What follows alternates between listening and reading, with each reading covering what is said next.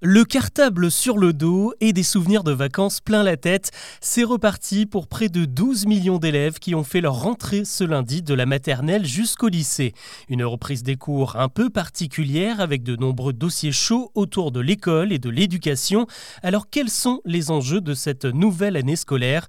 Avant d'aborder les autres infos du jour, c'est le sujet principal qu'on explore ensemble. Bonjour à toutes et à tous et bienvenue dans Actu, le podcast qui vous propose un récap quotidien de l'actualité en moins de 7 minutes. C'est parti Certains parents l'attendaient avec impatience et les enfants beaucoup moins.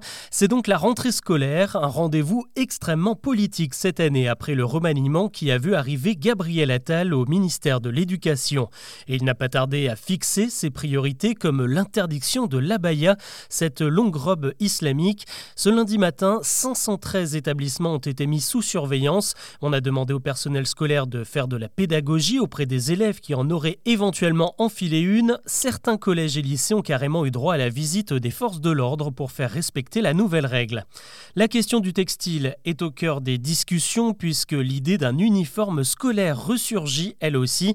Gabriel Attel s'est dit prêt à lancer des expérimentations et en donnera les contours cet automne. D'ici là, les établissements publics qui souhaitent s'y mettre sont invités à se faire connaître. À droite, certains élus se sont déjà positionnés comme Robert Ménard à Béziers, Louis Alliot à Perpignan ou encore Éric Ciotti qui aimerait relooker tous les élèves de son département des Alpes-Maritimes. Autre dossier brûlant de cette rentrée, le harcèlement scolaire. Euh, fin août, le gouvernement a changé la règle en imposant aux élèves harceleurs de changer d'établissement et éviter que ce soit aux victimes de le faire. Interrogée sur RTL dimanche, Elisabeth Borne promet un vaste plan d'ici la fin du mois. Il devrait notamment créer des postes de référents dans les écoles, des profs ou des personnels des établissements spécialement formés pour recueillir la parole des élèves et régler les conflits. Cette rentrée 2023, c'est aussi du changement dans les lycées professionnels. Euh, souvenez-vous, une grande réforme avait été annoncée en mai. Eh bien, elle entre enfin en vigueur. Ça passe entre autres par la rémunération des élèves lorsqu'ils sont en entreprise de 50 à 100 euros par semaine selon la classe de la seconde à la terminale. Les lycées pros sont désormais dotés d'un bureau des entreprises pour aider les jeunes à trouver un stage ou un débouché.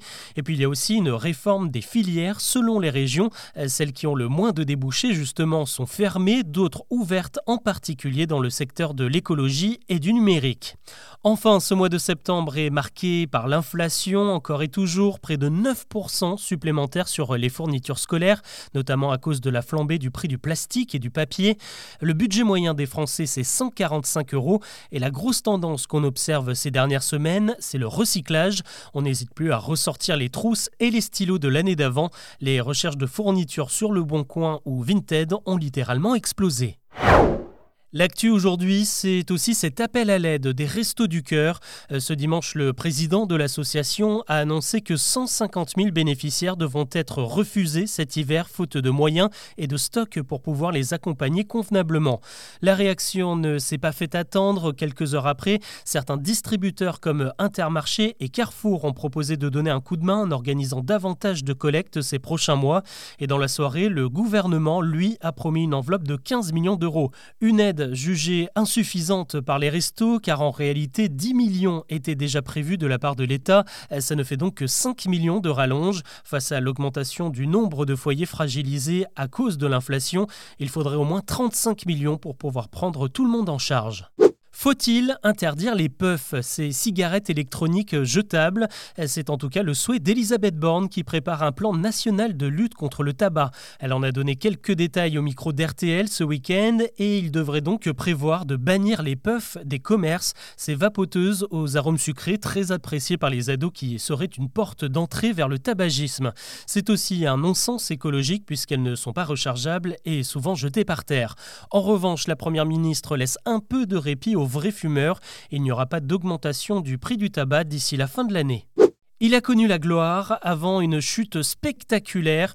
Euh, le rappeur MHD n'est pas sur scène ce lundi, mais devant la cour d'assises où il est jugé pour une possible implication dans un meurtre sur fond de guerre des gangs.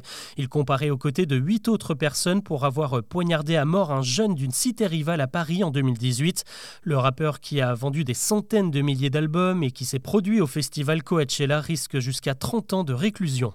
La semaine s'annonce sportive. Les fans de ballon rond et ovale ne vont pas être en reste avec les éliminatoires de l'Euro 2024 de foot et la Coupe du Monde de rugby.